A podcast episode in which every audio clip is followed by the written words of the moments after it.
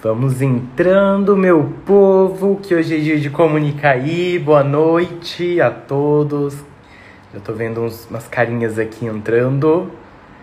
Sejam bem-vindos. Oi, Neto. Oi, gente. Hoje é dia de Comunicaí. E eu tenho uma convidada que para mim é muito especial ter ela, né? Sem dúvidas, porque a Lívia é uma amiga de anos, uma grande, grande, grande amiga.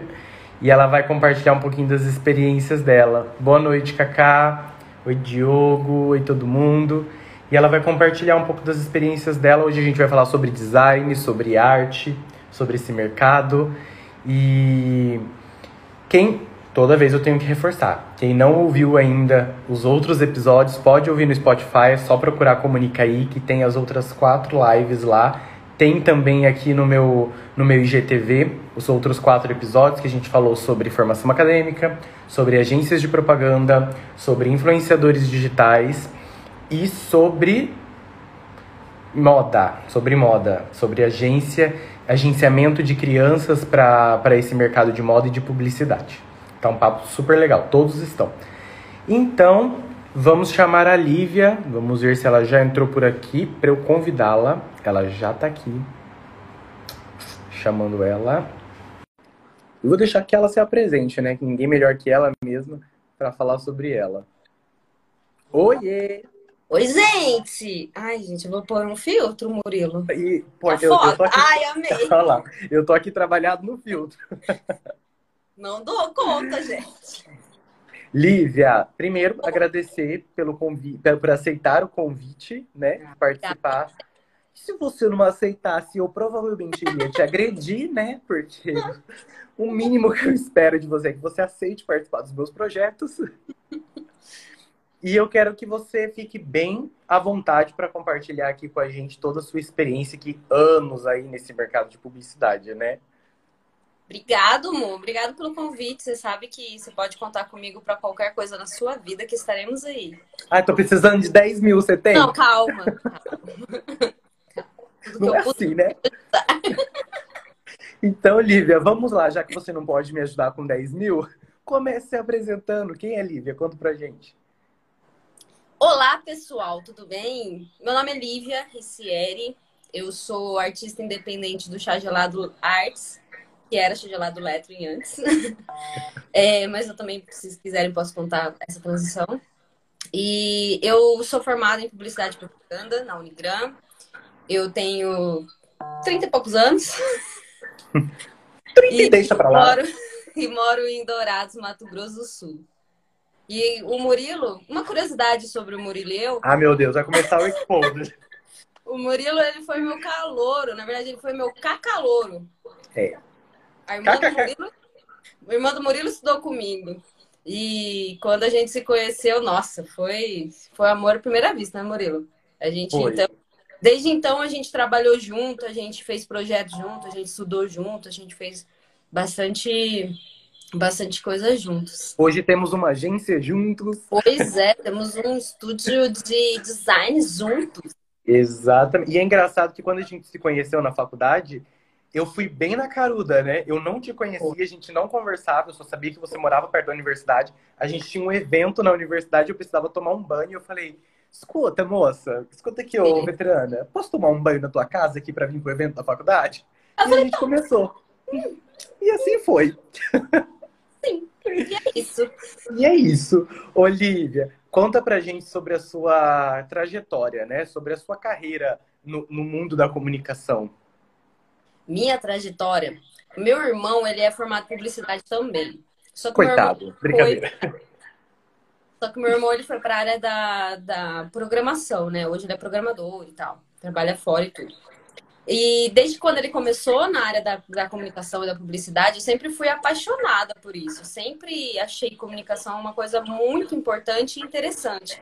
Até porque, Murilo, você, você sabe, eu acho que todo mundo deveria saber que quem tem informação tem poder, cara. É um negócio assim, é louco. E quando eu comecei a estudar sobre a publicidade, eu me apaixonei por isso. Falei, nossa, é isso que eu quero fazer. E aí eu vim para Dourados para ficar com meu pai e tudo, e tinha publicidade na Unigram. Eu falei assim, caramba, acho que dá para fazer essa faculdade, né? Maravilhosa. E aí, a hora que eu comecei, eu realmente me apaixonei. Aí eu fiz é, a faculdade na Unigran, né? Fiz a, a, graduação. E eu comecei a trabalhar na área na agência Pajax, que é a minha agência do coração, que é a agência do Murilo. Inclusive, o Paulinho participou da nossa segunda live falando sobre agências de propaganda, o Paulinho da Pajax. Maravilhoso. E a gente conheceu muito sobre a publicidade. Na verdade, tudo que eu conheci sobre publicidade foi na agência. O Paulinho ensinou muito a gente. O Murilo, ele foi estagiário nosso lá, trabalhou comigo lá, me auxiliando na, na parte de, de criação, mas o Murilo fazia de tudo lá, tudo. E aí, assim, depois É um laboratório, né? A Pajax é um laboratório, a gente muito. aprende de fato. Tudo, tudo. E a gente aprende na prática, a gente aprende a como ajudar, a resolver. É muito, muito gratificante. E eu fiquei sete anos trabalhando lá, eu entrei como auxiliar de criação e aí depois eu virei diretora de criação. Virei, né? Um passe de mágica. Nem foram sete anos de evolução, né? Você só virou. Não, não, não, não. E aí, e, enfim, eu trabalhei muito, então eu tive, eu tive muitas experiências com comunicação é, dentro do, da, da Pajax, né? Então, assim, para mim é só, só gratidão, é tudo maravilhoso. Tudo que eu passei é, dentro da, da agência foi muito bom para eu conhecer o mercado em si, sabe? Uhum. É legal que você contando sua experiência, eu lembro muito da minha, porque é bem parecido com a minha história Sim. com a comunicação. A minha irmã também fazia publicidade e propaganda, tenho meus primos que são formados em publicidade e propaganda. Acabei conhecendo por eles, entrei e me apaixonei, né? Sim. Não foi assim, sempre quis fazer publicidade? Não. Fui conhecendo Sim. e a paixão me pegou, tentei escapar, não consegui. não consegui. Olivia, e agora conta pra gente, você já contou sobre a sua trajetória aí de, de comuni comunicóloga, né? Sua trajetória como publicitária. E agora conta pra gente sua trajetória como artista. Como você se descobriu? Porque você é artista de fato, né? Como Sim. você se descobriu artista? Na verdade, Mu, a arte para mim ela sempre foi muito presente, assim. Quem trabalha, quem trabalha dentro do setor de design em criação sabe, a gente vê muito arte, a gente estuda muito arte. E não só uhum. o design em si, que é grid, que é layout, que é cálculo de, de linha guia, mas é, a composição em si. Então, a gente estuda é, psicologia das cores, a harmonia das cores, a, o círculo cromático, Gestalt, enfim. Áurea, Gestalt, tudo. A gente entra muito nessa área. Então, e como eu, eu fazia, principalmente, criava os logos dentro da agência, então eu já, eu já meio que experimentei, assim, não era arte em si, mas mas eu meio que experimentei esse, o que eu comecei a fazer depois, que eu descobri que era de fato a técnica do lettering, né? Eu descobri uhum. o lettering, na verdade, no, stories de uma artista que mora em Curitiba hoje, que é a Fabiola, maravilhosa, inclusive. E ela me falou, eu perguntei para ela que, como que se chama isso que você está fazendo? Ela Moça, falou, escuta aqui, é o que isso aí? Sim, o que, o que é isso? Me fala. Parece história de carnaval, quando a gente parava. Que perfume você está usando? Pelo amor de Deus. Eu já fiz isso na praia, tá? Mas, Meu Deus. É, eu já fiz isso. Aí eu perguntei para ela, ela falou assim: ah, isso se chama lettering. E aí eu fui começar a pesquisar sobre. Eu fui e aí eu fui me apaixonando assim de uma forma muito louca. Eu comecei a treinar à noite, eu comecei a treinar de madrugada. Eu lembro. você lembra, né? E aí eu comecei a mandar para os amigos, e aí eu comecei a presentear amigos, daí os amigos dos amigos começaram a encomendar, e aí começou por aí. É verdade, se você entrar no meu quarto em São Paulo, o meu quarto ele basicamente se resume em chá gelado. Eu tenho a, a, minha parede, ela é pintada pelo chá gelado. Você pintou a minha parede, desenhou na minha parede. Eu tenho quadros, eu tenho canecas, eu tenho bottoms, eu tenho muitas coisas de chá gelado. Inclusive, eu acho que eu fui um experimento, porque no começo recebia muitas coisas do chá gelado, né? que até então nem se chamava chá gelado ainda, né? Não, não se e chamava conta, nada. E, e, conta essa curiosidade, por que chá gelado? todo mundo me pergunta. Vai viciada, conta. É muito engraçado, porque assim, todo mundo acha que eu vendo chá gelado. E eu entendo essa confusão, porque, né? Mas é, se chama chá gelado porque os meus amigos sabem que é, hoje não, hoje eu diminui muito o chá gelado como eu tomava. Mas antes eu era louca do chá gelado. Todos os lugares que eu ia, eu tomava chá gelado. Inclusive, eu era criticada por esse menino aqui, que você fala, que eu só tomava chá gelado, entendeu? E eu só tomava água, né? O que, que eu queria criticar alguém? Sim. E aí, inclusive, alguns amigos começaram a me chamar de chá gelado. Pelo ar, chamavam, ô, chá gelado, vamos fazer isso lá? Vamos, né, tomar taré. E aí eu falei, e, e, no começo, quando começou a virar uma empresa mesmo, chá, eu falei assim, cara, que nome que eu dou? Vou dar meu nome, né? Tipo, Vivenciere. Mas eu queria que fosse uma coisa mais, mais empresarial. Eu queria que fosse alguma coisa que tivesse a essência do Vivenciere, mas que não fosse meu nome.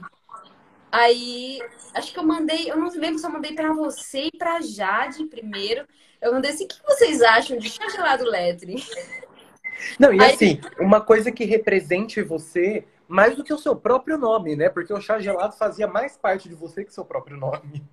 Sim, exatamente, exatamente isso. E aí começou aí, aí o chá gelado virou porque sim, eu era louca do chá gelado. Hoje eu sou, eu tô tomando mais água porque a nutricionista brigou comigo. Inclusive, beijo Maria.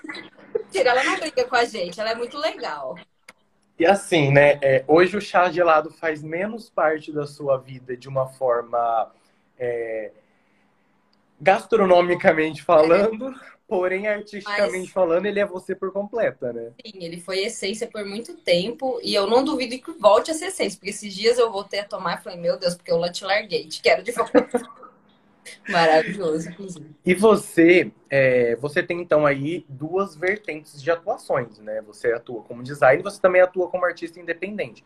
Porque além do seu lado artista, que hoje eu sei que consome muito de você, que ocupa muito do seu tempo, do, da sua energia, você também tem seus trabalhos com, com a parte do design, né?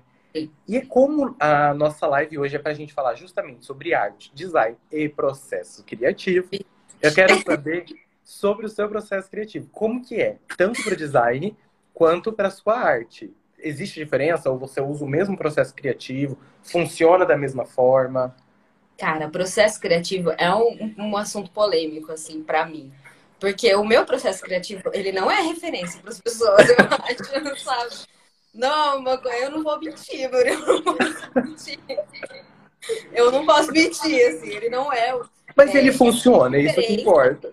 Sim, ele para mim ele funciona muito, assim, né? Mas o processo criativo dos dois é diferente, assim. Quando eu trabalho com design, quando eu quero até porque o design eu preciso manter uma língua, eu preciso manter uma linguagem, uma mensagem em que isso precisa se manter no, na composição inteira do design, quando eu estou trabalhando com isso. Então eu preciso buscar referências que, que contem sobre isso, sabe? Então, o processo criativo é outro. Eu busco outras, outros tipos de referência. Eu, eu, eu busco coisas mais técnicas, assim. Então, eu procuro muito sobre grid, procuro muito sobre layout, procuro muito sobre composição. É, é bem diferente, assim. Quando eu vou trabalhar com a arte em si, principalmente com tela, que eu também trabalho, faço bem pouco, mas eu também trabalho com tela, é, a, a inspiração é, é totalmente diferente. A inspiração da arte é muito engraçada direção da arte, ela vem de qualquer coisa. Da vida, qualquer coisa. Teve um dia que eu estava desenhando uma tela e, e, assim, eu queria falar sobre café, falar sobre aromas, falar sobre esse tipo de coisa, né? E eu tava escutando uma música que não tinha nada a ver com café, nada a ver. Era assim, nem estilo de música que você toma no café, sabe aquele negócio romantizado que é tipo uhum. assim, nada a ver. Era, sei lá, uma pisadinha da vida, maravilhoso. Amo! E aí eu comecei a, fazer aquilo. Eu falei, putz, e se eu pintar com café? E aí eu comecei a pintar com café. Então eu peguei o café, o pó, diluí, eh, diluí né, o solúvel, fiz três composições de café, tipo uma mais grossa, uma mais, bem mais fina e outra quase nada de café. E comecei a pintar e saiu uma coisa totalmente diferente. Então, assim, a busca do processo criativo da arte, para mim e para o design, são muito diferentes, porque para o design eu uso muito mais a técnica, a literatura, e para a arte eu uso muito mais a vida, é diferente. E a, a liberdade, né? É a liberdade, exatamente, é a liberdade. E, e me conta uma coisa, você consegue fazer um link, uma ponte?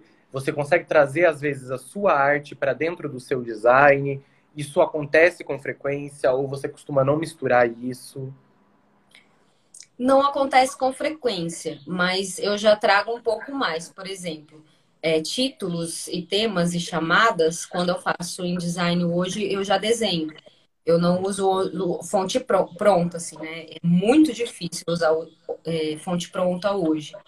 Mas é, do design para arte, eu uso muito, eu uso bastante também diagramação, porque uhum. não tem como, você sabe, você é virginiano.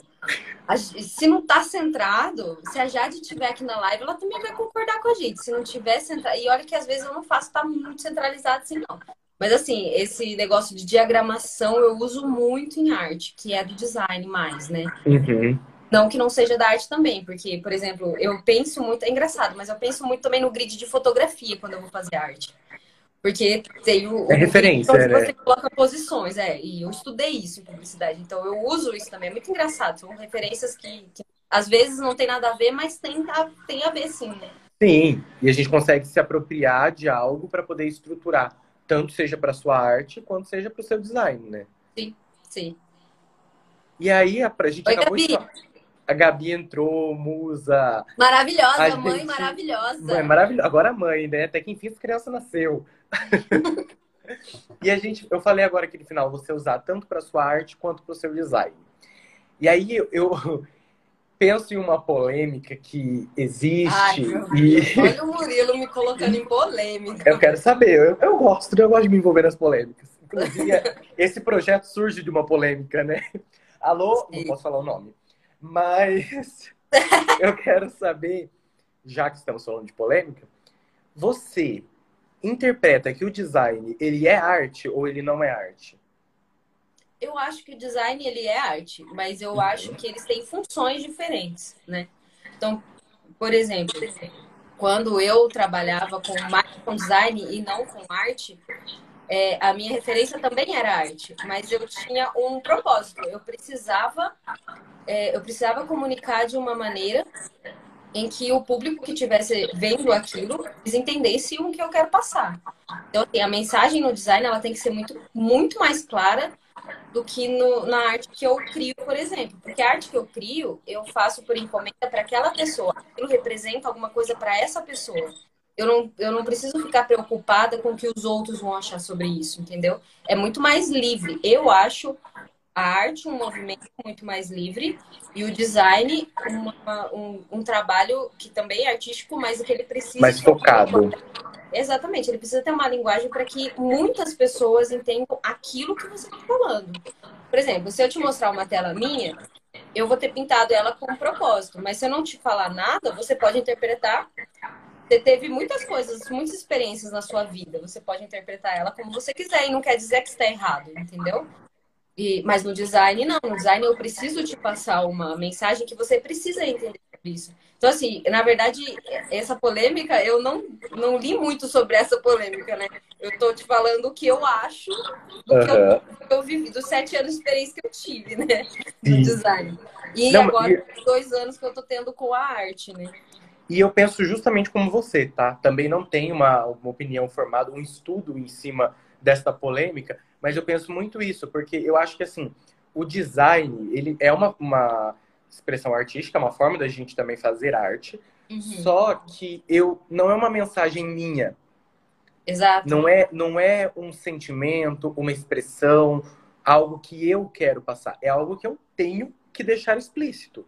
Eu não posso, através. Do... Eu vou criar um logo para uma loja de donuts. Eu não posso expressar o meu sentimento para que as pessoas interpretem. As pessoas precisam olhar e entender que aquilo é uma loja de donuts. Eu acho que o design tem que ser muito objetivo, né? Sim. Ele tem que ser muito objetivo.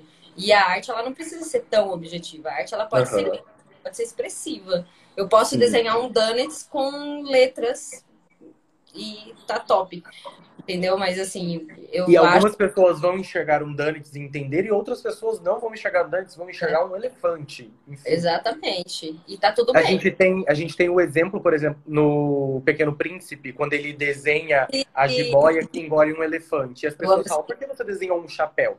Aquilo é uma forma de arte, porque as pessoas. Ele desenhou, ele sabia que era uma jiboia que engoliu um elefante. Para ele, aquilo significava aquilo. E para as outras pessoas, elas interpretaram de outras formas né? Exatamente. Porque justamente a gente precisa às vezes, de um, uma mensagem e ela precisa ser explícita. Isso a gente trabalha muito no design. E na arte a gente fica da forma mais livre, né? Com certeza. Exatamente isso. Tá vendo? Pequeno Príncipe pra vida, gente. Leia o Pequeno Príncipe, quem não leu, leve o Pequeno Príncipe para todas as lições da sua vida. Todas. Eu sugiro que vocês leiam o Pequeno Príncipe assim, uma etapa de cada, tipo, em cada etapa da vida, porque é maravilhoso. É, e cada vez você vai aprender uma coisa. A interpretação é totalmente diferente, totalmente diferente. Sim, é, com certeza. E, e aí. também é uma forma de arte. Né? A escrita é uma forma de arte, sem dúvida, literatura, né?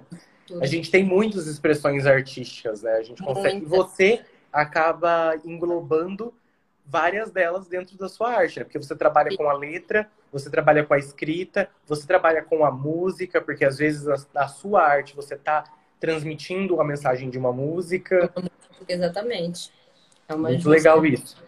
E por falar em música, eu quero saber se no seu processo criativo a música faz parte. Porque no meu processo criativo, se eu não tiver música, eu não crio. Ah, não tem jeito, gente. Tem que ter música. Como é que faz no silêncio? Eu quero saber como as pessoas fazem qualquer coisa sem música. Você não lava Exatamente. uma louça sem música.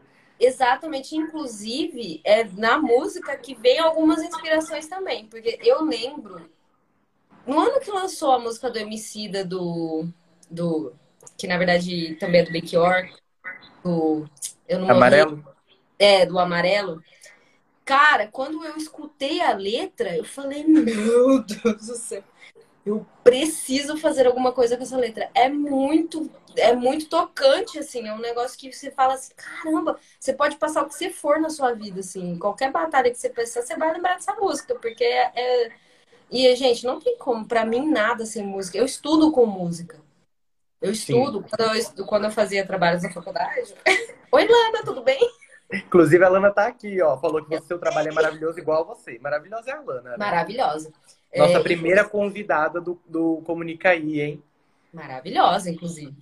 E quando eu fazia trabalhos na faculdade, só com música. Eu não faço nada no silêncio, porque o silêncio, para mim, ele tem respostas opostas do que eu quero na arte, né? Então, para mim, o silêncio, ele funciona, claro, mas ele não, não me traz essa inspiração que para arte eu preciso.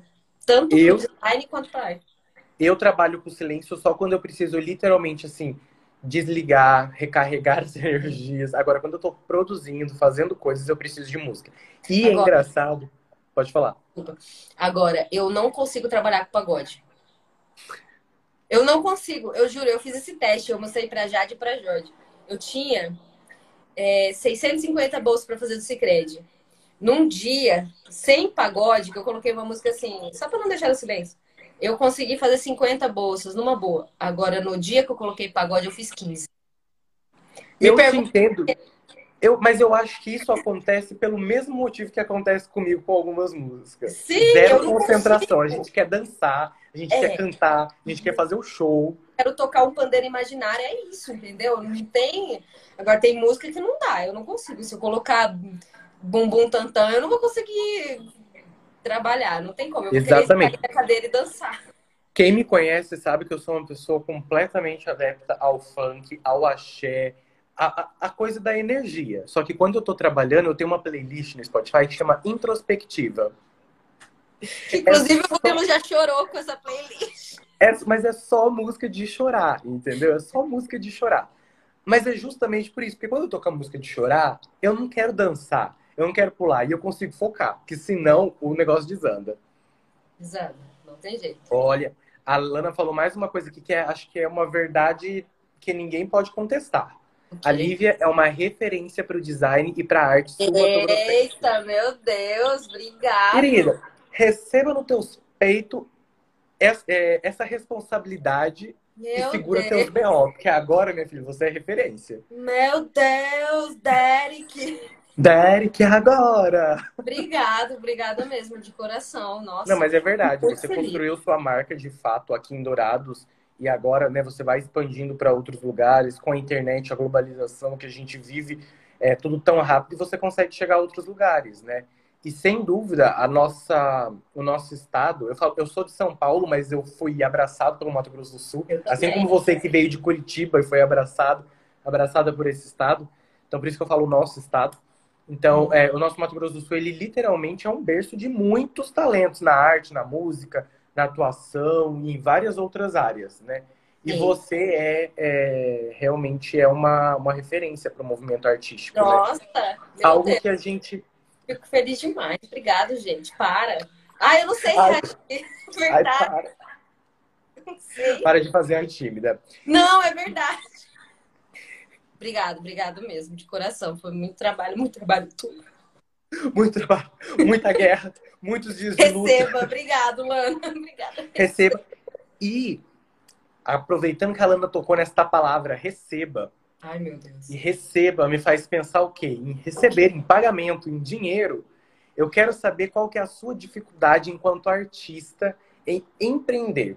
Que é tão difícil empreender no Brasil. Eu vou ter que falar. Ser valorizado, umas... principalmente monetariamente. Vou ter que falar umas verdades aqui, hein? Joga as verdades pra gente. Gente, a maior dificuldade que eu tenho até hoje, eu tenho três anos de chá gelado. A maior dificuldade que eu tenho, vou fazer quatro, né? Até hoje é a valorização do, do artista e da arte. Não tem jeito. É muito desvalorizado ainda. E eu fico triste com isso de verdade, porque o que a gente tem de artista foda, muito foda, muito, muito bom mesmo aqui no Brasil, em Dourados, São Paulo. Eu conheço umas meninas é, do Nordeste também que são muito boas, muito talentosas, mas infelizmente a gente ainda tem essa desvalorização da arte e do artista. Porque, acredite, Murilo, ainda hoje eu recebo várias perguntas falando assim, mas você vive disso? Claro, gente, eu trabalho com arte, eu vivo disso. Ainda eu me tava... mandam, ainda hoje me mandam, vou, ter, vou jogar na roda, hein? Ainda Joga. hoje me mandam, falando assim, nossa, mas você cobra tudo isso para fazer umas letras? Até hoje. É, é complicado. Eu tava assistindo uma live da Cláudia Leite, para quem não sabe, eu amo ela. Eu, uma live não, uma minissérie que ela fez no YouTube. E ela tava falando sobre uma experiência que ela teve recentemente. Ela foi fazer um show em Portugal e chegou em Portugal e tinha que preencher o cadastro lá do hotel, tudo, profissão cantora. E aí a recepcionista perguntou se aquela era a única profissão que ela tinha, se tinha alguma outra profissão. E não é aí triste, você pensa, é muito Aí você triste. pensa, se isso acontece com ela, que é uma artista consolidada, né? Uma artista que tem, tem quem gosta, tem quem não gosta, mas tem seu nome, tá consolidada, é conhecida, né? Cantou na Copa do Mundo, não é uma pessoa desconhecida. Passa por isso, você imagina os artistas independentes, né? O quanto não. esses artistas não sofrem por falta de valorização de um falta trabalho. De é um trabalho. Mesmo. É um trabalho. E assim, é um mercado que ele tem que amadurecer muito, infelizmente. E não, não pelo, pela parte dos artistas só, né? Porque todos nós temos que evoluir em vários sentidos. Não tô falando que nós somos perfeitos. Mas assim, a, a comunidade em si, quando recebe essa, essa, esse tipo de arte, infelizmente não é como a gente gostaria, como, como é com outras profissões, né? Infelizmente, eu fico muito triste mesmo. Semana passada eu recebi uma mensagem que eu falei assim: não, gente, será que eu sou obrigada? Eu não sou obrigada, entendeu? A, pessoa me mandou e falou assim: ah, mas me manda aí que eu imprimo aqui na minha impressora mesmo. Eu falei: porra, cara. Você tem um trabalho de fazer uma coisa para a pessoa imprimir ali de qualquer jeito, né? Cara, é uma falta eu... de respeito com o seu Tanto trabalho. de curso que eu fiz para aprender isso, tanto de, de livro que eu li para estudar, ainda estudo, ainda preciso melhorar muita coisa. Para a pessoa vir para mim falar, manda aí que eu imprimo. Ah, gente, eu acho que tem que ter um senso também. As pessoas precisam respeitar as profissões, sabe? Cada um tem que respeitar o seu quadrado. Eu acho que se, se houvesse respeito acima de tudo, a gente não teria passado por a maioria das coisas que a gente passa hoje, sabe? E eu não acho que, que isso tem que ser uma briga, ou eu acho que isso tem, eu acho que isso tem que ser natural da gente. Entendeu? É a gente respeitar o próximo, respeitar o trabalho do próximo. Não gostou? Tá tudo bem, não tem problema. Não precisa é, menosprezar, né? Só fala, não, Desmereceram. valeu ou achou caro, ah, não, obrigado, valeu, sucesso aí, e procura outro profissional, não tem problema. Agora, desvalorizar, não tem necessidade, entendeu? É, eu acho que a gente é muito educado, e educado assim, a gente foi educado e construído em uma sociedade que valoriza muito mais os processos industriais, né? Do que o processo artístico, que é muito mais personalizado, muito. É, é, aquela coisa do feito à mão mesmo, e a gente acaba valorizando mais isso. E a Lana fez uma outra pontuação aqui. A Lana hoje ela tá maravilhosa. Hoje a Lana tá maravilhosa. Mas... Só jogando pontuações. Vai mandando, Lana, vai mandando. Ela colocou assim: é, não pagam, mas não vivem sem a arte. E, e assim, essa pandemia veio para mostrar isso, né? Para mostrar isso. A gente fala, a gente não, porque eu sou pessoa completamente que consome arte. Mas as pessoas falam muito sobre, ah, é os artistas, é um monte sem vergonha, que não sei o quê. Mas aí ficaram trancados em casa, eram as lives dos artistas que assistiam para se descontrair. Eram os livros dos artistas que liam para se, para se distrair. Eram os filmes e as séries, as novelas dos atores, dos diretores, dos roteiristas, que eles consumiam para poder se distrair. Então, assim, são os quadros arte... dos artistas que eles usam para decorar a casa, para deixar casa. bonita, não é? Exatamente. E assim, as pessoas acham que é algo fútil, que é algo, ah, arte, os artistas, blá blá blá, mas não vive sem arte, né? Não vive, não tem como. A publicidade é feita de arte. Tudo é feito de arte. Não tem como. Se tirar a arte, a gente fica num quadro, num, num quarto preto. É isso, não tem como. Sim. Então, Acho que se. Ó, tem aqui mais um apontamento do Dr. Rafael. Rafael Maia. Ele falou que eles vivem isso na Odonto também. Que pedem uma olhadinha no orçamento sem pagar consulta. Então, assim, a pessoa vai fazer a consulta, mas ela não vai. Ela trabalha sem cobrar, né? É. É, é assim. Tipo, e como diz a Lana aqui, né? Vamos combinar, ninguém coloca preço no trabalho de ninguém. Eu acho que Exatamente. tem que ter regra. Vamos fazer essa regra? Não vamos botar preço no trabalho do coleguinha. A gente só não gostou? Top, vai para o próximo e é isso, não tem problema. Deseja sucesso ainda, porque né, a gente não sabe o dia de amanhã. Mas assim, Sim. eu acho que botar preço no trabalho dos outros, além de ser desrespeitoso, é desnecessário. É completamente desnecessário. E assim, quando a gente fala em colocar, não colocar preço, é lógico, a gente não está falando em receber algo, abaixar a cabeça, beleza, tchau e benção. Se você conseguir conversar, entender as duas partes, encontrar um meio termo que fique bom para todos, Exato. ok. Exato. É uma conversa. Não encontrou, vida que segue, cada um no seu canto. Mas Exatamente. valorizar o trabalho do outro. O outro faz a, a arte em 10 minutos e cobra lá o valor dele Ok, mas ele estudou quanto tempo para conseguir Exato. fazer aquela arte em 10 minutos? Para desenvolver aquela técnica? É, eu acho isso legal de apontar, porque a gente acha que o processo criativo ele tem que ser daqueles três dias, né? Tem que ser três dias de, de, de função, de estresse, de. Às vezes não, gente. Às vezes é uma coisa tão natural para a pessoa que está fazendo que em 10 minutos ela faz. E não deixa de ser bonito, ou de ser bom, ou de ser ótimo, porque ela fez em 10 minutos. Porque ela teve experiências diferentes, ela teve estudos diferentes. E tá tudo bem. Eu acho que a gente tem que parar de romantizar as coisas, entendeu? Porque isso é, é muito.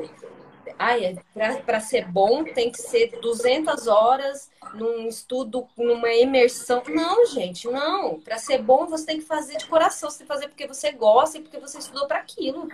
Sim, exatamente. E o processo criativo ele acontece de várias maneiras, né? Às Sim, vezes você está tão inspirado naquele dia que em 10 minutos você senta, você cria uma arte, você faz um layout.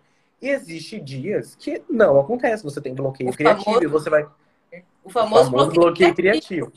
Você vai ficar ali três dias, quatro dias, sim, uma semana, para poder algo sair, porque você está em um bloqueio criativo. E é normal, são processos, né? E, e um processo não é igual ao outro, porque você criar uma arte não é a mesma forma que você vai criar outra arte.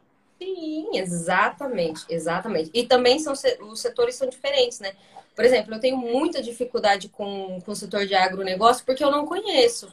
Eu não tenho um, um eu não me aprofundei a isso. Então, para mim é difícil às vezes criar alguma coisa para agronegócio. Por isso que o processo para esse tipo de projeto para mim vai ser bem mais extenso, bem mais árduo. E tá tudo bem.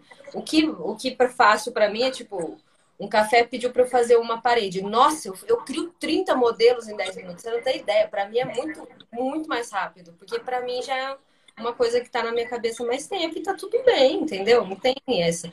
Já me perguntaram isso, inclusive. Falaram assim: ah, você já sofreu muito para criar algumas coisas, para criar modelos. Eu falei, gente, não é sofrência, não é assim que funciona. Não precisa sofrer. Não é assim. Tem coisas que são mais difíceis e tem coisas que são mais fáceis. Mas não é sofrimento, né? Mas não é sofrimento, não é sofrimento, é aprendizado. Ué. Eu não sei nada sobre, não é, eu não sei assim muito sobre agronegócio, mas o que eu puder aprender, eu vou aprender. E é isso. E assim, é, a nossa área, enquanto comunicólogos, e quando a gente fala comunicólogos, eu vou até deixar aqui para que as pessoas entendam a diferença entre comunicador e um comunicólogo, né? Porque eu acho que comunicador é todo mundo, todo mundo consegue comunicar e, e transmitir uma mensagem e tudo mais. O comunicólogo é aquele profissional formado, bacharel, que estuda, tem o conhecimento científico das técnicas e de tudo mais para transmitir algo, que é o que os publicitários, jornalistas, relações públicas, audiovisual e muitas outras áreas aí da comunicação, né? E nós é, somos todos os profissionais, acho que a gente pode falar assim, porque às vezes a gente vai atender o agronegócio, às vezes a gente vai atender o varejo de moda, a gente vai atender Sim. o varejo da alimentício, a gente vai atender um pet shop, a gente vai trabalhar com marketing político. Então a gente precisa estudar e entender sobre tantas áreas, sobre Exato. tantas profissões, que a gente precisa de valorização, né? Muito, gente, pelo amor de Deus, valorizem os publicitários, tá? Porque ah lá, a, gente... a Lana falou, graduados em comunicação. Então, comunicólogos, comunicólogos são os graduados em comunicação. Comunicação social. Deixa eu ver aqui, o Mate mandou. O cara achou caro eu fazer uma arte por 80 reais em 15 minutos. Eu falei que não estava cobrando pela arte, que eu estava cobrando pelo tempo que eu levei para aprender e fazer aquilo em 15 minutos. Exato. Exatamente. Ó, minha mãe mandou. Oi, mãe, manda oi para minha mãe. Oiê, tudo bem, Denise? O mais importante é o valor que a criação final agrega. E é isso, isso que não tem preço. Falou tudo, mãe maravilhosa. Não tem preço, porque quando a gente fala é, vamos falar agora do design. A gente criou a identidade visual de uma empresa. Da clínica de odonto do Rafa, por exemplo. A Sim. gente não entregou simplesmente um logo. A gente entregou a identidade daquela empresa. É tudo que aquela empresa é, representa é e aquela se... empresa passa para o mercado. É como se fosse o RG da empresa no mercado. Não tem como, gente. É, é ela, entendeu? Exatamente. Aí, assim, nossa, e tem tanto processo atrás, né, Murilo? Que se a gente for puxando, assim, é muita coisa. É estudo de cor, é estudo de posicionamento, de linguagem, de como vai ser publicado ou como vai ser vinculado. Nossa Senhora. Você que trabalha com fontes, é um estudo de fonte, porque você não pode usar qualquer tipo de, de escrita para representar. Fontes Cada coisa tem... representam uma coisa, fontes cursivas representam outra. Então, pro, pro Dr. Rafael já colocaria outro tipo de fonte. Então, uma coisa assim, até a fonte, gente, é um negócio muito. As pessoas, eu, eu acho legal a gente falar também esse tipo de papo, as pessoas entenderem o quão profundo é isso, porque as pessoas veem uma. Não é, não é, não é menosprezando, mas não é como você ir lá no Canva e colocar o que você achou lá. Não, é um processo diferente. O Canva ele, atinge um público que precisa daquilo e tá ótimo, mas se você quer alguma coisa diferenciada, se você quer alguma coisa com outro propósito, tem como, gente, tem que valorizar esses profissionais. E é o que a gente brinca dos sobrinhos, né? Que a gente fala, ah, eu tenho é. um sobrinho que faz por 20 reais. É. Ok, se você pode pagar o seu sobrinho, só que sustenta ah, suas gracinhas. Você vai ter que bancar o que o seu sobrinho de 20 reais entrega. E não Gente, quer dizer que o que o seu sobrinho de 20 reais vai entregar vai ser algo ruim. Sim. Pode ser que ele te entregue algo muito legal. Só que muitas vezes o sobrinho, sem estudo nenhum, não tem esses conhecimentos técnicos, ah. psicológicos, o que, que aquilo representa, o que, que aquela cor representa, o que, que aquela fonte, aquela disposição. É você... É uma coisa muito mais aprofundada. É, você tem. Na verdade, você tem que saber é, o que, que você quer. Você quer uma coisa a longo prazo? Ou você quer uma coisa que resolva na hora? Tem coisa, tem objetivos e objetivos, entendeu? Se você quer uma coisa a longo prazo, você vai ter que sustentar isso mais tempo, essa gracinha mais tempo, não é? Então você vai ter que criar uma coisa que tenha, um, que tenha uma base que seja sólido, porque assim, resolver hoje e amanhã você tem que resolver como? Aí você vai ficar resolvendo assim, entendeu? Todo então, dia, você vai passar o resto da sua vida, em vez de trabalhar, resolvendo. Exatamente. Agora, se você só quer resolver aquilo naquela hora, tá ótimo. Chama o sobrinho, tá ótimo. Agora, se não, você precisa pensar melhor. E, Tem mercado e espaço para todo mundo e a gente não precisa diminuir a, o trabalho de ninguém, né? A Patrícia falou aqui, meu sobrinho faz. Que no caso, o sobrinho dela sou eu, né? Ah, tá. No caso. Faz muito eu. bem, viu, Patrícia? Comunicólogo, queria deixar isso bem claro. Comunicólogo. Comunicólogo, muito bem. Faz muito bem. E agora vamos falar de empreendedorismo. A gente já falou um pouquinho Ai. sobre isso, mas eu quero entender como foi a, a, o seu processo de construção e de imersão nessa área do empreendedorismo, quando você resolveu empreender com a sua arte, com o seu talento mesmo. Cara, eu não tenho muita experiência para falar sobre empreendedorismo, assim, eu tô aprendendo ainda. É, é você tem o chá gelado tem três anos, né? É uma coisa é, muito nova para mim, assim. Eu quebrei muita cabeça já, vixe. Já quebrei muita cabeça, já aprendi muito e tô aprendendo ainda. Mas assim, quando eu comecei o chá gelado, não, eu não via, não sei se tinha, né? Mas eu não via um mercado muito solidificado sobre isso. Então, assim, o que eu via era lojas de presentes prontos que, que você compra e, e, e leva, mas não tinha nada personalizado, alguma coisa assim, sabe? É, personalizada mesmo. Então, assim, eu, eu meio que fui no escuro, assim, sem saber sem saber mais ou menos como, como funcionava isso. Mas aí deu muito certo, porque eu acho que as pessoas começaram a ver que isso era realmente diferencial. Inclusive, tem uma, um, não sei se dá para falar ainda, dá tempo. Dá tempo, é, pode falar. Tem um case que eu guardo no meu coração. Inclusive, eu já pedi para eles gravarem comigo, que são meus clientes, o Murilo e a Natália. Murilo, você tem que conhecer eles. Eles são muito maravilhosos. Sério, eles são muito maravilhosos. Ah, chama Murilo, né? Eu não esperava outra coisa. Né? Não esperava outra coisa. Eles são maravilhosos. E aí, a Natália, ela me chamou. Eu tava começando o chá. Me deu um cagaço, assim, desculpa é, quando eu, fiz essa encomenda, porque era muito personalizada, tinha muito conceito nela e muito sentimento nela. Então eu fiquei com muito medo de não chegar à expectativa, né? E aí eu fiz um quadro, a Natália presenteou o Murilo, que na época era namorado dela, hoje eles já estão casados. E era um quadro da, da silhueta da mãe dele, que a mãe dele Ah, e eu lembro dessa história. Eu Sim, já tô arrepiado aqui. Olha, arrepiei. Ai, meu Deus é, da mãe dele e tinha uma oração que ela falava para ele. Ela pediu também para eu colocar como lettering, né? E aí eu fiz e tal, e mandei para ela. Ela ela se emocionou, eu falei assim... E a mãe Deus, dele tinha falecido, né? Tinha falecido, fazia pouco tempo que ela tinha falecido. Eu falei, nossa, olha, olha isso, olha que responsabilidade. Que você tava carregando. Caramba, eu fiquei... Mas assim, eu coloquei minha música ali e fui, deixei ir, entendeu? Levei o sentimento que eu tenho sobre mães, que é maravilhoso, e fui. Aí a hora que eu fiz, fiz a encomenda, entreguei, ela falou: Meu Deus do céu, eu tô chocada. Aí a hora que ela levou para ele, tem um vídeo que depois. Ela gravou, eu lembro do Ela vídeo. gravou, ele estava ele estava sentado na cadeira, e aí a hora que ela chegou com o quadro, a hora que ela abriu, ele começou a chorar. Aí, naquele momento, eu falei: É isso que eu quero pra minha vida. É isso que eu, eu quero. Eu lembro que eu chorei assistindo o vídeo. todo mundo chorou. Quando eu postei no Stories, todo mundo. Ele chorou, inclusive. E aí, chorou de novo. Aí ele me mandou uma outra mensagem falando que ele queria morar naquele quadro, porque lembrava muito exatamente o que ele tinha é, de lembrança da mãe dele. E que ele, enfim, até hoje ele olha pro quadro e tudo. Então, assim, era isso que eu queria fazer. Eu só não sabia como transformar isso em negócio. Porque é diferente, né? Sim. E, assim, eu sou artista, então eu levo tudo muito pro pessoal, gente, não tem jeito. Eu levo tudo pro sentimento. Então eu, eu tive que aprender a dar uma separada na liga e no chá gelado de um jeito que eu ainda estou aprendendo, assim, sabe? Então, o empreendedorismo, para mim, ele é muito novo. E, e eu, eu tento fazer das formas como eu aprendi na faculdade mesmo é o atendimento, é saber passar para eles o que eu quero. Eu não, eu não vendo lettering, eu não vendo arte, eu vendo, eu ofereço é, momentos né? eternizados, né? eternizados em peças. Então, assim, é uma caneca que tem foto. Eu tenho uma caneca com a foto da Cherry que eu não consigo usar ela, porque Cherry ela que é a sua cachorrinha, né? É a minha cachorrinha que virou estrelinha, né?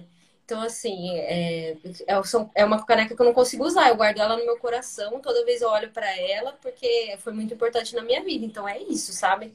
São, são coisas, só que eu preciso aprender a colocar isso em empreendedorismo. Então, até hoje, eu, eu sinto ainda uma dificuldade nessa razão da artista aqui.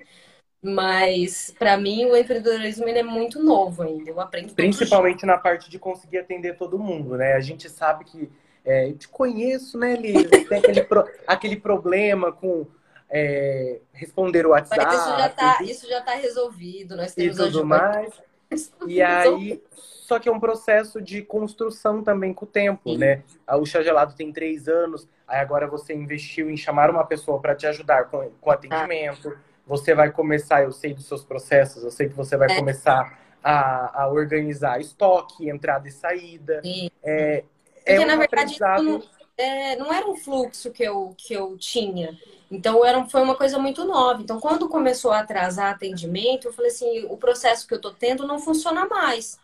Eu preciso fazer outro processo. E todo dia é um aprendizado.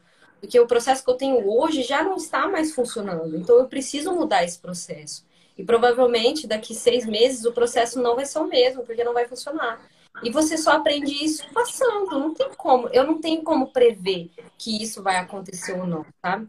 Então, assim, toda vez que tem essa falha no atendimento, eu tento fazer o que eu aprendi na faculdade, que é o gerenciamento de crise. Então, eu tento chegar para a pessoa, mostrar meu posicionamento, mostrar que sim, foi uma falha minha, foi uma falha da empresa, mas que a gente está disposto a, a resolver, a gente está disposto a fazer da melhor maneira. E se a pessoa não quiser, eu entendo completamente, é o direito da pessoa, entendeu? Mas, assim, realmente, empreender não é fácil. Nossa, não é nada fácil, nada fácil. Porque Sim, é uma... eu estou começando também nessa área e eu percebo que é, essa questão do empreender é, é, um aprendizado mesmo. Todo dia você aprende um pouco e você tem que ir cada vez mais estudando e entendendo e buscando porque não vem uma fórmula, né? Ninguém chega para você e fala assim: olha, você vai abrir a sua loja, então você vai abrir a sua loja e a receita é essa daqui, ó. Faz assim que vai ser sucesso. Não é, porque não funciona da mesma forma para todo mundo. Principalmente para você que trabalha com uma arte independente, uma coisa personalizada, não tem outra pessoa que faça o que você faz. O que você faz é único, assim como Exato. que outra pessoa faz é único. É único. Então esse processo é aprender mesmo, né? Aprender, todo dia aprender, e todo dia levar pancada na cabeça, e é isso aí. E assumir. Ai, gente, eu tô cansado de dias de luta, eu só quero dias de glória, cadê? Eu quero dias de glória, assim, é todo dia eu sustentando minhas graças, gente. É um BO atrás do outro, mas é isso. Mas o que eu faço é isso, assim, o que eu faço, assim, o que eu entrego e, o, e eu consegui passar aquilo que a pessoa esperava, para mim, é muito mais gratificante do que qualquer coisa, entendeu? Eu seguro qualquer BO por isso. De verdade, assim. É uma coisa que, que me apaixona é poder ver na cara da pessoa exatamente aquilo que ela queria, queria eternizar para ela. Porque é uma peça que vai ser eternizada, né? Sim, sem dúvidas. E eu quero que você me conte agora se, por exemplo, quando você era criança, que você estava lá. Porque a gente, quando é criança, a gente quer ser tudo, né? A gente quer ser astronauta, a gente quer ser professora, a gente quer ser médica, a gente quer ser tudo. Quando você era criança, em algum momento você já pensou que você seria artista, que você é, iria para algum caminho assim diferente, ou você tinha outros sonhos? Nossa, oi mãe, alô mãe. Cara, Tô tem assunto de família. Criança, não, quando eu era criança, meu irmão, ele sempre desenhou muito bem. Meu irmão pa pausava desenhos, isso quem contou foi minha mãe, né? Meu irmão pausava desenho, o, a Pequena Sereia que eu assistia, que eu assisto até hoje, ela, ele pausava para desenhar a tela. Então, meu irmão, meus dois irmãos, eles sempre desenharam muito bem. E eu achava. Falo nada lá. Falo nada. Eu achava isso lindo, lindo, lindo, lindo, lindo, de verdade. Mas eu nunca imaginei que isso fosse realmente o que eu queria fazer. Assim. Eu sempre achei lindo, eu sempre queria aquilo para mim, mas nunca achei. Eu achava outras coisas, eu achava. Mas eu sempre me imaginei executiva, assim. Eu sempre me imaginei, assim, meio que dona do meu negócio, assim. Uhum. Quando a gente, a gente não fala dona do negócio, mas assim, eu sempre imaginei uma coisa meio assim, sabe? De verdade. Mas aí, quando a gente vai crescendo, a gente vai tendo outras experiências. A gente vai conhecendo coisas, né? A gente vai, Sim, vai conhecendo a gente. Desbravando o mundo, vai conhecendo pessoas. E muitas vezes a gente, se, a, gente se apaixona por algumas áreas por conta de pessoas. Eu falo porque eu já quis ser biólogo. Inclusive, eu prestei vestibular, passei, fiz minha matrícula e nunca fui para faculdade, porque eu escolhi fazer publicidade depois. Então. Mas assim, eu me apaixonei pela biologia por conta de uma professora de biologia que eu tive, a Luciana. Então a gente também vai conhecendo pessoas que nos faz, que faz com que a gente se apaixone por outras coisas, né? Exato. Mas desde criança eu sempre quis ser artista. Eu sempre falei Não. que eu ia ser assim. Ah, eu vou por ser isso. professor e ator. Eu vou ser astronauta e ator. Eu vou ser bombeiro e ator. Mas eu sempre quis ser, ser ator. Eu nunca fugi disso, não. Mãe, não é pra falar essas coisas. a Lívia era chamada de Xuxinha quando era pequena. Eu não Ai, sabia disso, Denise. Obrigado por me contar. Agora ela tá exposta. A gente tem um apelido pra chamar ela e eu só vou chamar ela de Xuxinha. Não, você vai me chamar de tia gelado. Vai chamar de Não, mas esse negócio do Xuxinha é engraçado, porque uma vez é, tem um, é, o pai de um amigo meu, o Ian, nem sei se ele tá aqui na live, mas eu vi que ele tinha entrado. Ele me chamava de Xuxinha também. Sério? E um dia, sério, um dia a gente foi no cinema lá em Ourinhos e a gente assistiu um outro filme aleatório e tava passando na sala do lado aquele filme é, Xuxa Gêmeas. E tinha um Nossa. banner lá do Xuxa Gêmeas. Quando eu saí, ele me colocou do lado do pôster e começou a tirar foto. E as pessoas começaram a tirar foto de mim no pôster da Xuxa Gêmeas. Meu Deus. Mas, ô de Murilo, você é artista porque você já esteve no Qual é a Música, né? Você sabia dessa? Pra quem acha que eu comecei a dublar cedo, desde 1999 eu já tava lá dublando, fazendo meu Pablo Mirim, tá, gente? Queria dizer isso. Aqui, ó, minha mãe quando, eu mandou. come- quando eu comecei era tudo mato. Era tudo mato, é verdade. Minha mãe mandou aqui, a arte está, estava na alma. Só levou mais um tempo para entender com a própria alma. Ai, minha mãe é maravilhosa, Profundo, né, né? gente? Profundo. É muito profunda. A minha tia mandou aqui, ó, Ellen, porque ela sabe dessa história de quando eu fui Pablo Mirim. Eu costumo dizer que eu andei para que os TikTokers pudessem correr. Olha isso, Brasil. Olha isso, Brasil. É isso. Gente, nosso tempo tá acabando. Ah, Nossa live está encerrando. Eu quero saber se alguém tem alguma dúvida, se alguém quer comentar alguma coisa, mandar uma mensagem para Lívia, fazer uma encomenda. Agora é o momento. Ela entrega para todo o Brasil. Vocês querem uma carequinha? Olha que linda. Vou mostrar a minha arte. Eu já mostro a arte. Ela entrega para todo o Brasil, então o Brasil. não tem problema. Às vezes ela pode demorar para te responder, mas isso não vai acontecer mais. Ela tem um atendimento. Não, não. O atendimento vulgo agora sou eu. O atendimento vulgo agora é o Murilo. Então eu queria te agradecer Obrigado. Mais uma vez, por participar. Tava morrendo de saudade. Agora que eu estou em. Dourados novamente, não vim. Para quem está se perguntando, não vim para ficar, vou voltar para São Paulo, mas vim passar um tempinho aqui e estava morrendo de saudade. Quero agradecer, falar que é muito importante ter você aqui participando desse projeto. é, que eu me orgulho muito de você, que eu te admiro enquanto artista, enquanto profissional. Agora, Vai quanto amiga, é bem meia boca. Você vai fazer eu chorar. Minha mãe mandou obrigado. beijos. Tia Ana, não briga comigo, tia Ana. Minha tia colocou uma hashtag aqui, ó. Titia merece receber um chá gelado. Vai receber o seu gelado, deixa comigo. Obrigado mesmo, de coração, sabe? Pode contar sempre comigo, tamo aí. Te abraço, te... não largue sua mão por nada e é nóis. Qualquer coisa, chama. Qualquer coisa grita. Gente, obrigado vocês que participaram da live. Obrigado todo Mais mundo uma aí, de vez. verdade. Adoro. Vocês estão sempre aqui comentando, mandando mensagem, conversando com a gente. Para quem não ouviu os outros episódios, reforço, estão na minha, no meu IGTV aqui no Instagram e também no podcast lá no Spotify. Então é só procurar Comunica aí e ouvir os outros quatro episódios. Esse é o quinto episódio. Semana que vem tem mais. Não percam. E é isso. Beijos. Até a próxima. Obrigado!